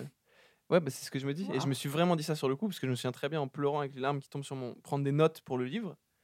Comme un... Ça aussi, c'est un problème qu'on a tous. Oui, Quand alors on vit ça, des c'est très trucs. très Moi, j'ai déjà grave. arrêté un rapport Arrêtez, sexuel en on pour tous, on prendre a tous. note. Moi, donc, ça va, les gars. C'est très très Bah grave. Toi aussi. Bien sûr, évidemment, évidemment, bien sûr, bien sûr. Et après, l'autre croit que t'écris un truc. Et en fait, t'es là, deux chats quand ils discutent. Ouais, c'est terrible. mais, euh, mais donc, ça, c'est un autre problème. Mais euh, de prendre des notes tout le temps dans la vie. Mais j'étais j'étais en train de vivre une rupture. C'était ma première rupture. Et je suis allé m'enfermer dans les toilettes pour pleurer. Et je me suis dit, là, c'est super cette scène où tu veux pas pleurer devant les autres et tout. Et je suis sorti des toilettes avec vraiment des poches sous les yeux et les yeux humides. Et un serveur m'a croisé. Et je me suis dit, il y a cru à cette scène. Ça se voit qu'il y a cru. Là, il doit se dire que je vis un truc de ouf. Et j'avais cette voix dans ma tête qui me Mm. disait, là, t'es en train de vivre un Mais, truc de ouf. mais je, je pense que Et c'est une protection. Et je prenais des notes du fait que je pensais. Et je prenais des notes du fait que je prenais des notes et à quel point c'était ridicule comme sauvegarde de prendre des notes. C'était c'était n'im- n'importe quoi. Je pense que c'est une Ça protection. n'avait aucun sens. Ah bah ton- oui, C'est ton cerveau qui dit non, ce n'est pas toi. triste. Ouais. C'est pas toi. Ouais, ouais. Moi, je suis derrière mon comptoir et tout va bien. Ouais, ouais. Parce Ah qu'on n'est pas habitué à ce que ça n'aille pas. Et on revient en au truc de la vulnérabilité, quoi. Si tu poses les armes avant, si tu dis voilà, je vais pas bien, c'est la même chose que. C'est c'est marrant parce que je, je le fais dans la vraie vie, mais je m'en suis rendu compte en écoutant ce podcast de trucs de thérapie de couple. Il y a plein d'endroits où tu peux pas te disputer. C'est très difficile de, que le ton monte si on est les deux allongés, par exemple. Parce qu'à un moment donné, t'as de te relever, tu vois, le truc. Donc si tu restes les deux allongés, a priori, tu peux pas te hurler dessus. Si tu te touches, tu peux pas te hurler dessus. Et si tu te mets à le faire en chuchotant aussi, généralement, tu te mets à rigoler au bout d'un moment. Tu sais, si t'as une méga dispute, t'es genre, mais le problème avec toi, c'est qu'à un moment donné, j'ai envie de te faire confiance. Et en fait, c'est plein de techniques comme ça où tu te rends compte qu'effectivement, il y a un autre truc qui va finir par sortir assez vite qui est genre, bah, en ce moment, je suis un peu stressée pour autre chose ou truc. Et, Mm. et tu bypasses genre 8 heures de malentendus, disputes de merde. Enfin, oui, oui, Exactement. Et puis, t'évites un- une rupture de confiance. Et surtout, c'est des ça crée des ruptures de confiance. Ça met des coups de canif à la confiance, ça. Mais ça- le en fait, ça côté, passe genre, le côté la- imprévisible, faut faire attention à ça. Faut Ouais. vraiment. Et euh, et il y a autre chose que je me dis, c'est quand quelqu'un m'énerve profondément et me, me crée de la colère, j'imagine que c'est Michael Scott. Ah bon? Et ça me fait rire. Ah ouais. Tu il t'attendrait tout à coup? Je, je trouve que c'est une dinguerie. Parce que, je- en fait, je me dis, mais non, mais c'est une dinguerie. C'est vraiment, une- le- la personne a dit une dinguerie. Ah oui, d'accord. Donc, c'est Michael Scott. Et je vois Michael Scott faire OK Mais- yeah il était fou, il était raciste, mais il a Michael pas fait exprès. Ouais, voilà, genre, voilà, c'est, elle, a, été- elle a été te- te- tellement imprudente, cette personne, et du coup, euh, ça, c'est parce que c'est Michael Scott, c'est vraiment euh, de la bêtise, mais on lui en veut pas. Et du coup, ça crée un rire là où ça devrait créer une colère. Mais c'est, mais c'est, mais c'est subterfuge. Ah J'ai fait un c'est rêve très paradoxal comme ça récemment où je, Trump était hyper sympa dans la vraie vie. Et où il était là, genre. bah, il doit être très sympa oui, dans la enfin, vraie je, vie, hein, je je- je fais ce jeu, mais évidemment, je, enfin, je suis juste conscient de ce, Mm. c'est ce que les gens veulent, mais je leur donne. Et il avait presque une- un truc d'entertainer, genre je sais que je l'ai diverti comme ça. Et il était si subtil et drôle et hyper chaleureux et genre assez élégant et tout dans la vie. J'étais là, genre. Et vraiment, je me suis réveillée, genre, bah, je suis désolée, je crois que Donald Trump est vachement sympa, quoi. Je pense que c'est vraiment ton inconscient qu'on pouvait plus de Donald Trump ce jour-là. Il a dû faire encore une dinguerie et il a dit non mais là on va être obligé de faire lui faire croire, lui faire ressentir une, émotion que Donald Trump en fait c'est pas possible, c'est un rôle. Oui, c'est ça, c'est une AI. euh, c'est Euh, c'est le meilleur prank en fait, c'est un personnage de François Damiens depuis le début.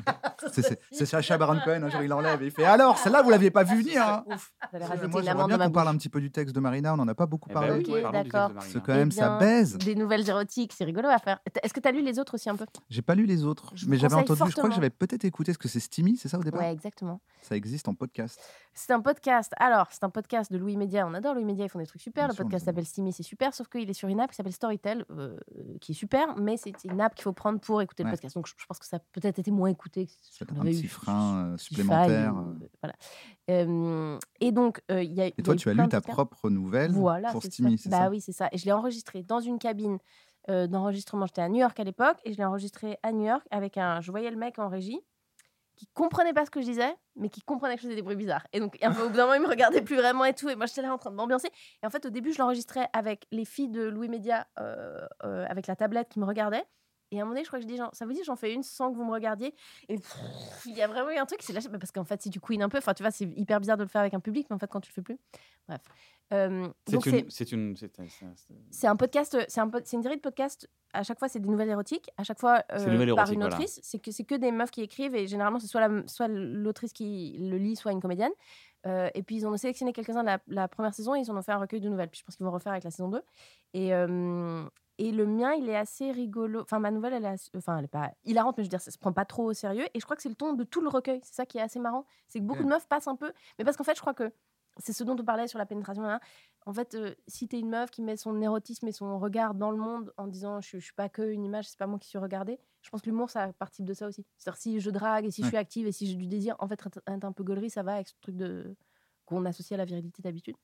Et, euh, et vraiment, je trouve tout le recueil hyper cool. C'est des points de vue très différents, c'est des histoires assez différentes. Euh, je sais pas, c'est assez sexy, quoi. Je trouve ça assez hot, mais en même temps drôle. Et euh, J'ai jamais lu une nouvelle érotique. Bah Eh écoute, ben, eh moi, bah, écoute commence par celle de Maria. Je l'ai, je l'ai le Voilà. recueil. Mais Commence par celle-là, comme ça tu seras déçu de. C'est ok. Tu seras déçu toute ta vie par toutes les autres nouvelles Ah, érotiques, pense. sympa. Parce que c'est marrant, euh, réel. Il y a un vrai truc euh, qui, est, euh, Ah, bah cool. qui merci. marche euh, vraiment su- super bien. Et d'ailleurs, tu commences en parlant, je sais pas si ça s'appelle les femmes marrantes, ça, ou les femmes drôles. Les femmes marrantes, comme Les les femmes savantes. Tu vois, c'est une référence Molière. Si tu nous écoutes, Jean-Baptiste. Et du coup, la je trouve la, la question intéressante. Toi, quelqu'un de plus marrant que toi, ça te bloque ou pas? Non, En pas du tout. séduction en... Non. Ok. Mais j'ai jamais rencontré. Boum Euh, Excuse-moi. Tu voyais pas, Tu vois pas? Tu vois pas quand, quand on t'envoie des signes Non, non, non, je super. crois pas. Je crois pas que ça me, ça me bloque. Ouais? Je sais pas, je crois Ça pas. te met pas en danger? Tu te dis pas, attends, merde, mon... c'est quand même un Non, de parce que mes, un de dernièrement, mes je, atouts je mets majeurs. pas, je mets pas l'humour en avant euh, dans mes relations. Ah, ok. En séduction, Mais là, tu- ça fait, je suis dans une longue relation depuis quelques temps, mais, Ouais. mais euh, ça veut rien dire. Dans une longue relation Ouais, depuis quelques bon, temps, ça tu vas, s'annule. après, mais- t'es pas complètement francophone à la base. Depuis deux jours, grave, dans une longue relation depuis deux jours là. Mais euh, et, et l'humour ne passe plus euh, en priorité. Enfin. J'ai plus, j'ai plus le besoin, la- la- cette impression que si je fais pas de blagues, euh, ça va se terminer. Parce qu'avant j'avais ça. Je me disais, il faut que je sois celui qui fait les blagues. Donc allez, allez, à cette époque-là, par contre, ça aurait été plus compliqué Ouais. de ah ouais, je pense. quelqu'un où tu as l'impression que la personne t'éteint. Quoi. Ouais. Fait merde, mais euh, la personne m'éteint là. Dans... Mais moi, il y a un truc, mais j'avoue, mais peut-être que tu as raison, parce qu'il y a un truc où je suis jaloux. Moi, mon, mon mec fait moins de blagues, mais est beaucoup plus marrant sur des trucs de. Il dit la- le bon mot au bon moment. C'est le super pouvoir des timides. Ça, ça m'en ouf. C'est- j'ai le- père de mon meilleur pote, il dit jamais ses émotions toute sa vie. Ouais. Et à son mariage, il a vraiment juste pris la parole et Elton dit. John. Et alors, on- non, justement, il a fait un truc genre. Et on voulait te dire euh, à- au, au mec de mon pote, euh, nous t'aimons beaucoup et bienvenue dans la famille. Et tout le monde était genre, oh mon dieu Il a enfin Parce qu'en ouvert. gros, il n'a pas parlé ces 40 ouais. dernières années. Et Bah donc, ouais. bon, bah, c'est foutu. Mais, mais moi, j'en fais des. Tu sais, je, je construis des trucs pour faire des blagues. Je, je, je, je vais chercher des références, des trucs, je construis, je mets du mortier, je construis une baraque. Lui, il arrive, il fait bidoup. Et je suis là, Ah, putain C'était ça. Quel génie Là, par exemple, en ce moment, il fait un truc qui me rend ouf. Des fois, quand je comprends pas un truc, il me dit. Ça va être nul, mais il me dit Chabablou. Et ça me rend ouf à quel point ça me plie à chaque fois. Bon, T'es très amoureux aussi. Hein. Ouais, c'est ça. Ah ouais, c'est pas si marrant que ça. Non, Non, c'est mais quoi- si, c'est quoi c'est couper marrant. en moins bien Hein? Non, Non, non, mais parce qu'il me le dit, il me le dit avec un, regard dans les yeux, Non, mais genre espèce de con, va, qu'est-ce que tu viens de dire? Ça, c'est super. Et ça me rend fou Non, je de drôlerie. Ah, peut-être très très amoureux. Non, non, non, c'est pas ça. Que non, mais je comprends que ça, deux, pourrait deux. me faire vraiment rire. C'est- qu'il y a un truc très pur. C'est pas une méga vanne. c'est- Exactement. C'est un truc débilos. Genre, vois ce que on je est veux des dire? enfants, on, on fait les neuneux. C'est trop bien. Ça m'en fout. dans, dans, dans, ton, dans ta nouvelle, tu, tu, tu constates le, le, le, le gars pas du tout déconstruit. Mhm. Tu constates le mec qui a des blocages dans tous les sens, justement, qui veut pénétrer, qui doit être marrant et tout.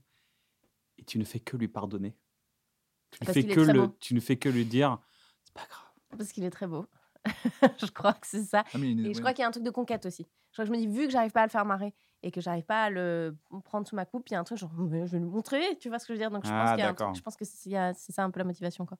Il est très faillible, mais c'est un peu rigolo. En fait, il est, il est assez, il devient un, un peu attendrissant parce qu'il est un peu vulnérable au bout d'un moment.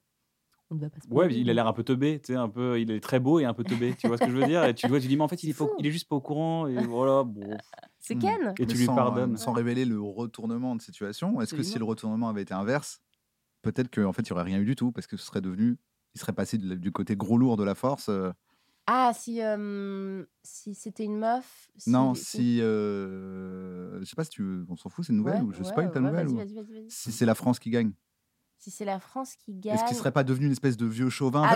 Ah, j'ai pas du tout envie de le Ouais, C'est sa vulnérabilité de loser Oui, voilà, c'est ça, de mon équipe a perdu qui tout Bah, d'un c'est coup surtout te quand c'est la euh, France, quoi. Vous, le coq et tout. C'est c'est sur la finale euh, de euh, Suisse-France, là. Moi, j'étais dans un bar. En fait, je jouais, je crois, à la Cigale.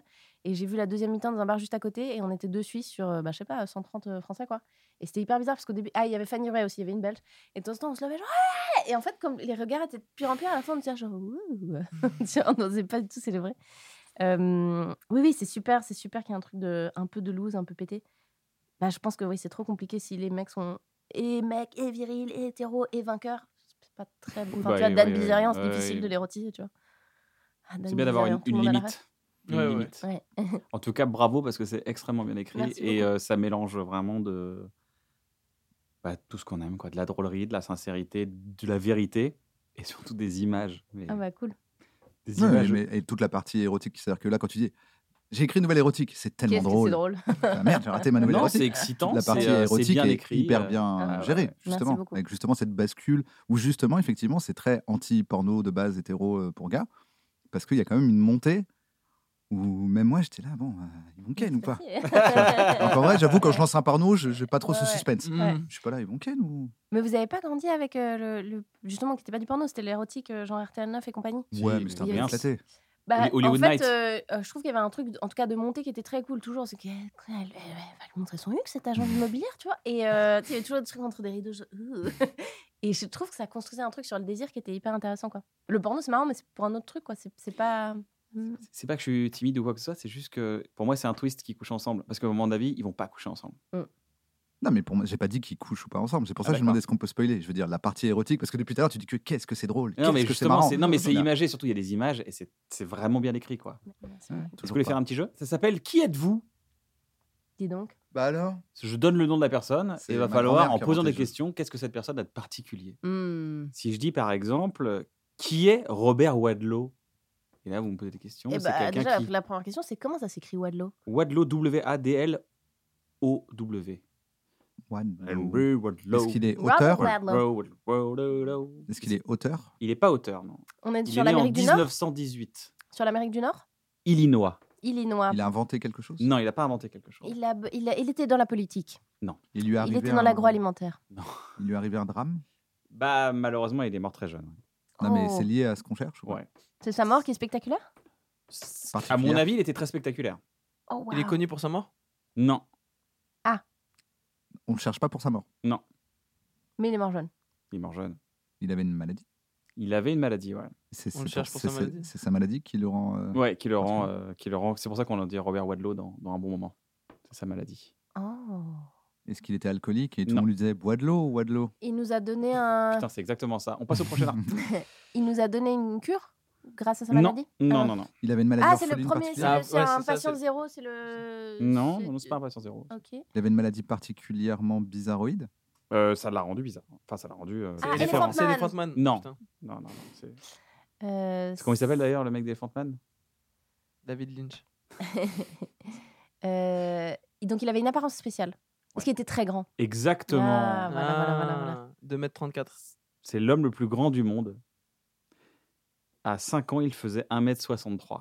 C'est la taille de c'est Marina Rollman. ou c'est ça- Il faisait une Marina Rollman à 5 ans, À ce qui est cinq ans. vraiment bizarre.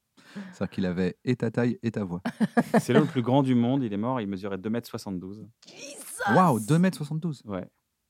Waouh, il Au 50 basket, c'était vraiment à- triché là. Ah ouais. non, là, c'est triché, là. Quelle Il met flemme. 52 cm au mec super là qu'ils ont pris en NBA, le français euh, immense. Quelle flemme. Le, le first Ouais, pick ouais, là. ouais, ouais. Oh, Oh. Hypertrophie de son De hypophyse. 72. Oh la flemme de faire de la Produisait un nombre anormalement 3 élevé d'hormones de croissance. Qui est Valentina Vassilieva Euh, elle a fait un truc dans l'eau, Valentina. La aqueuse. Elle est née en. Russie, donc Ouais, ouais, en, ouais, en 1707. Ah, c'est pas dans l'eau. 1707, 1707. Valentina Vassilieva. Est-ce que c'est une nonne?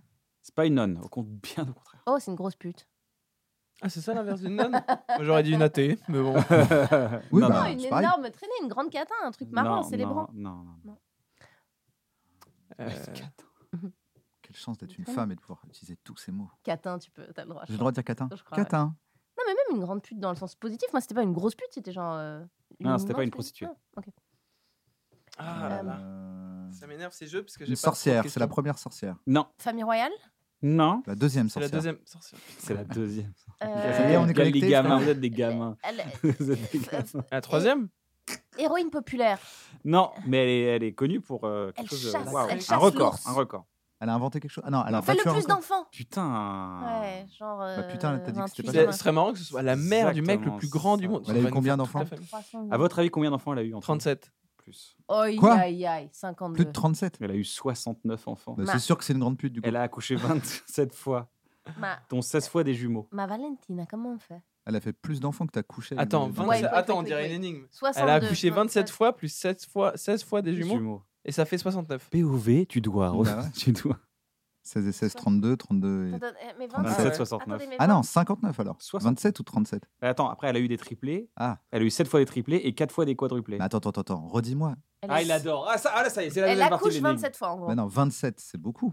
Elle a accouché 27 fois. Ah, elle Et a en accouché tout, en tout 27 fois et dans ces Dont 27, 16 il y a des triplés, des Des machins. jumeaux, des triplés, des 4 fois, des quadruplés. Mais 27 27 fois. fois, ça fait 27 grossesses. Ça veut dire qu'il y a quand même. Pendant 27 ans, elle a fait que oui. Elle a passé quoi. 18 ans de sa vie à porter des enfants. Ouais, ça. Ah, les a enchaînés, enchaînés, elle fait que retour de couche, retour de couche, retour Son de mari couche. fait- son à mari- 16 ans, tu Brrr, finis une à mitraillette. Non, parce qu'il 45, faut parler un Son son mari, mari. c'était un peu de son mari quand même. Non, mais son mari Féodore Son s'est mari. remarié avec une autre femme et lui a fait 18 enfants. Il est Ouais. père de 87 enfants, le gars. Mais Ah, c'est wow. hyper dommage qu'on n'ait pas de photo à l'époque parce que j'ai quand même un peu envie de voir la gueule de Valentina après 100 ans. Ouais. Et tu sais à quel âge elle meurt? Euh, non. Non, non, non. Non, non, je sais pas quelle heure. Quelle heure elle Waouh, meurt. ça fait beaucoup à coucher 27 fois. Mais tu les aimes plus. Je pense au bout de la 69, 15e, tu tu, tu, y est, tu t'es Ah bah pris le pli, glisse. je hein, pense. ouais, ouais, Vous voulez en faire un Boulevard, dernier S'il te plaît. Je en faire un Bien dernier ou sûr. Qui est Ruben Nsemo Ru- Ruben, mots. Euh, alors, on est euh, sur le continent africain? Américain. Très bien. Euh, C'est on est en Amérique du Nord? En Amérique du Nord. Ok. On est au XXe siècle? On est au. Ouais, 2016. Il se passe un truc en 2016. Ruben, c'est mon. Ah. Non, non, on arrive dans le. Ouais, on est plus Dans en, l'époque, en euh, 1612. et puis euh, en Justifiable. 1700, à l'époque, Ouais. ça Avec faisait des la- mythes et des légendes, Ouais, là. ouais. Elle a En 39 000 2016. enfants, la meuf, là. Ru- Ruben, il est, il a, il a d'âge moyen en 2016 Qu'est-ce Il qu'il est, oui, il est plutôt jeune. il est plutôt jeune. il, Hmm. il Euh, bat un record lui aussi? C'est pas le mec qui est mort parce qu'il s'est branlé trop de fois là ou je sais pas quoi? C'est pas le mec qui s'est également Non s'est branlé trop de fois. Super.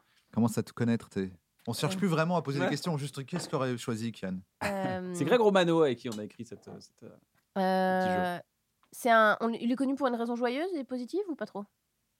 Non, non. Il, il lui arrivait un truc, Horrible. malheureusement. Non, pas horrible. Il lui arrivait un truc. et, euh, Un accident? Un accident. de train, d'avion? Un accident de sport.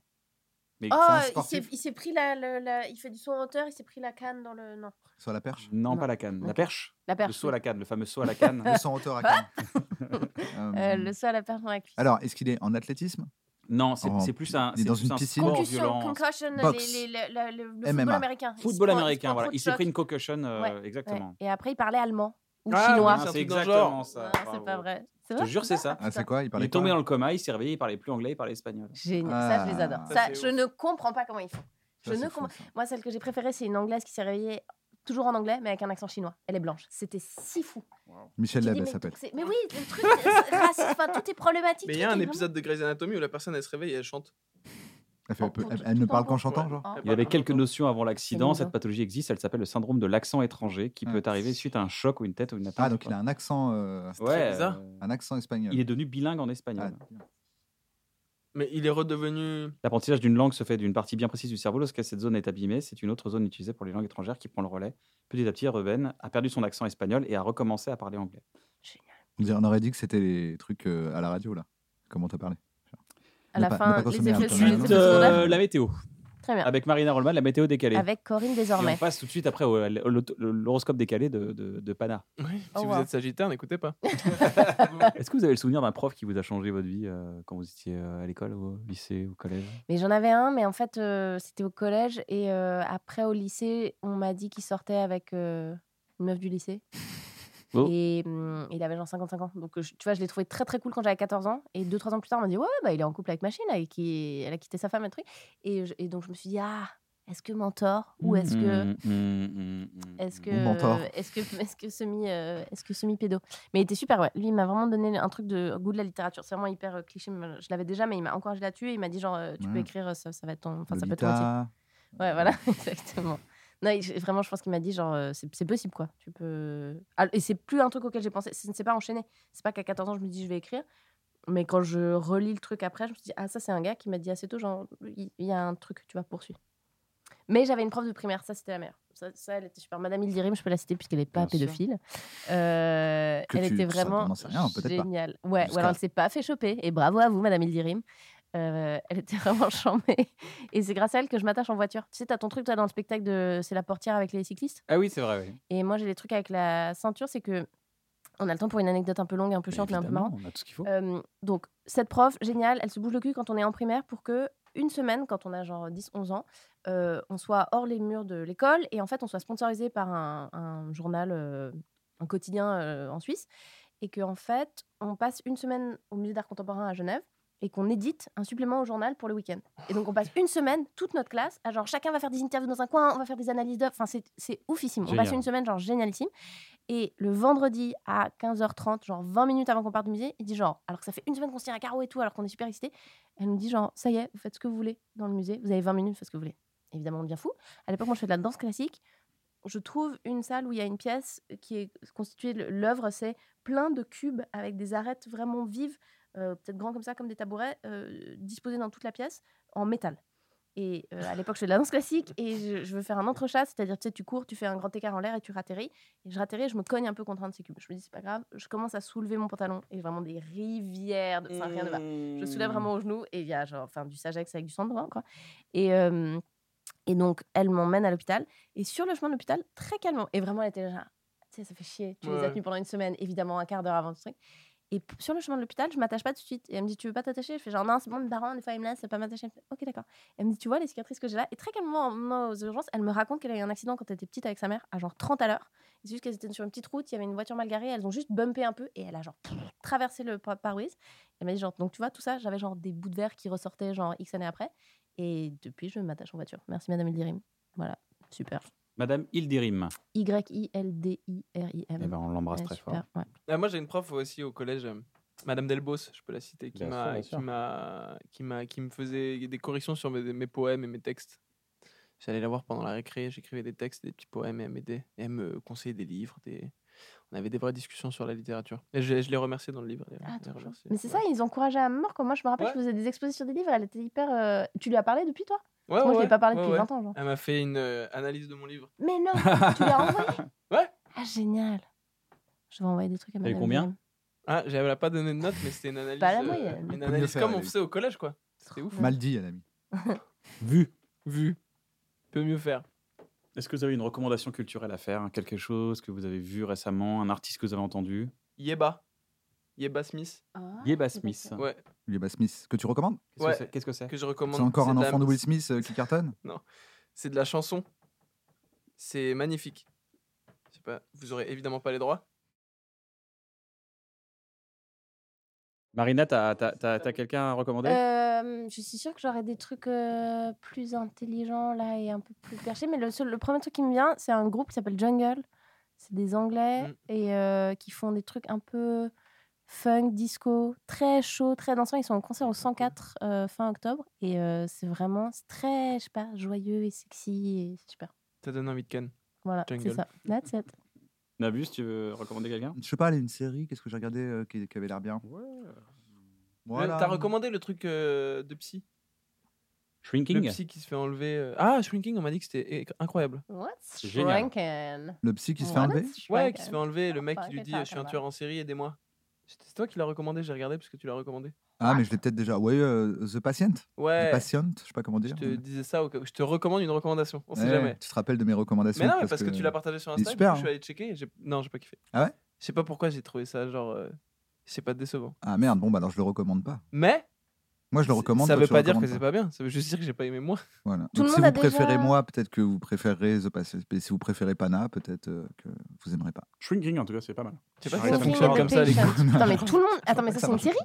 Ouais, c'est une série sur Harrison Apple, a fait Apple une TV, série euh, sur je Apple Plus. C'est avec euh, Harrison Ford, ouais, c'est ça? Ouais, mais c'est super. Et tout le monde a vu Anatomie d'une chute ou pas?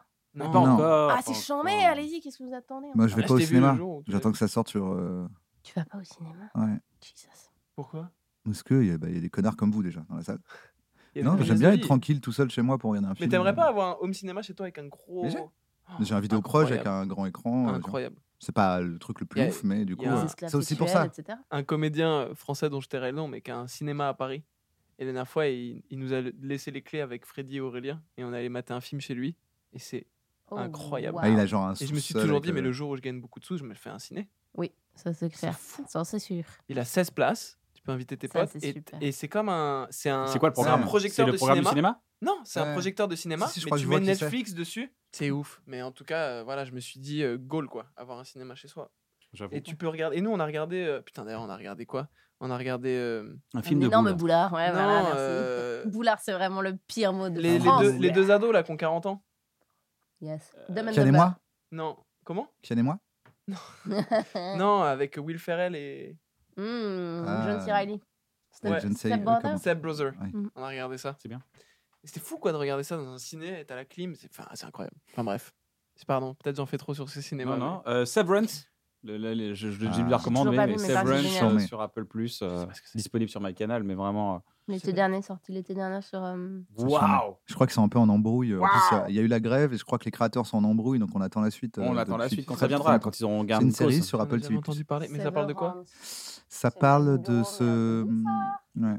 C'est un peu compliqué. En gros, c'est c'est de la SF et c'est euh, quand tu vas au travail, tu arrives au travail, en fait, ils t'ont scindé le cerveau. Donc, il y a une version de toi qui va au travail, toi, t'es pas au courant. Donc, en gros, tu passes la porte, tu ressors.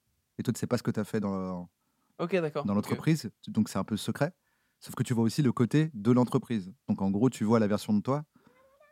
Ok, ok. Qui Qui est resté, qui est Ça, c'est le début. Hein. C'est l'épisode 1. C'est l'épisode 1. C'est ils l'intro, ça. C'est le- Tu vois juste la version de toi qui est en boucle dans un bureau parce qu'à chaque fois qu'il passe la porte, il réapparaît et il retourne au travail. Ok, ok, ok, ok. Voilà. Putain, il faut... Ça Et- s'appelle comment Severance? Severance. Severance. Et quand t'es dedans, tu ne sais pas qui tu es dehors. D'accord. Oui, toi, t'es né, euh, il y a la version de toi qui est née dans un bureau et un jour a qui a passé la porte et qui a dit Qu'est-ce que je fais là? Bah, Vous allez travailler maintenant. Et tu travailles en boucle toute ta vie. Sauf que pendant ce temps-là, il y a la version de toi qui, C'est exceptionnel. Bah, là, là, là, là, Bravo aux perdu, là. auteurs. Ouais, c'est pour ça que c'est compliqué à expliquer.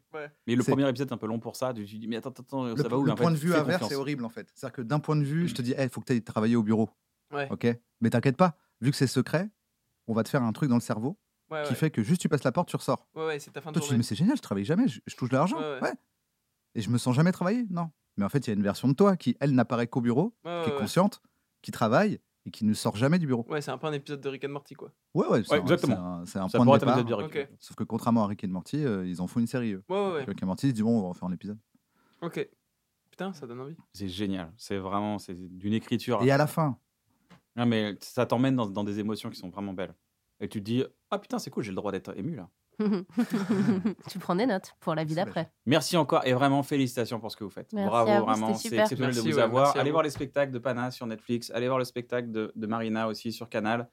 Vraiment, vraiment, allez voir ces gens qui sont euh, inspirants. Si vous aimez l'humour, si vous c'est vraiment des must, des must see. Euh, le livre de Pana est toujours disponible. je vais pas le montrer comme. Je reçois Panayotis Pasco. euh, Marina, j'ai pas ton livre C'était Nikos pas encore. Non, non, ça aurait pu être. mais- Ah, j'ai cru que c'était Nikos, non Ah, descends. Je Nikos, Nikos. Nikos, ça va être toujours. Ah, je suis nul. Attends. Non, t'es pas nul. T'es un excellent imitateur. Oui, je reçois, oui, forcément, oui, Ah, c'est ça qui C'est bien, c'est Panayotis, il est super. Les Grecs, Calimera. Chaque fois qu'il me croise, Alors c'est vrai. Calimera, mon frère. Alors que Ardisson- fois que je te dis que je suis pas grec. Ardisson, c'était plus. Je reçois. Et euh, non, formidable. Et vraiment, euh, ruez-vous sur euh, la, la Sur l'or. nouvelle de Marina Rollman euh, dans, le, dans le livre qui s'appelle Désiré. Petit cadeau aussi à offrir. Merci, parce que ça fait du bien. Ça m'a fait du bien. C'est inspirant. Ça donne envie d'écrire. Je souhaite à Marina qu'elle fonce dans son bouquin et qu'elle écrive parce qu'on a envie d'en savoir plus. On a envie que tu en fasses plus. Partagez cette émission, dites-le avec enthousiasme. Il y a eu un, épisode qui est sorti, ça m'a intéressé. Partagez-le. C'est grâce à vous que l'émission se fait connaître. Et, puis, bah, c'est cool. Ça, ça donne du sens à ce qu'on fait et ça nous fait grave plaisir. On ressent des émotions et après, on est, on est content chez nous euh, à pas les exprimer.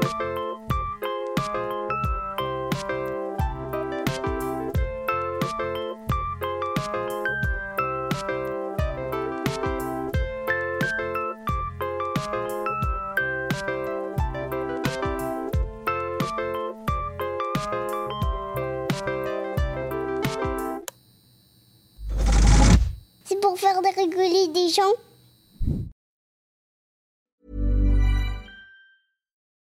Join us today during the Jeep Celebration event. Right now, get 20% below MSRP for an average of 15178 under MSRP on the purchase of a 2023 Jeep Grand Cherokee Overland 4xE or Summit 4xE. Not compatible with lease offers or with any other consumer incentive offers. 15,178 average based on 20% below average MSRP from all 2023 Grand Cherokee Overland 4xE and Summit 4xE models in dealer stock. Residency restrictions apply. Take retail delivery from dealer stock by 4 1. Jeep is a registered trademark.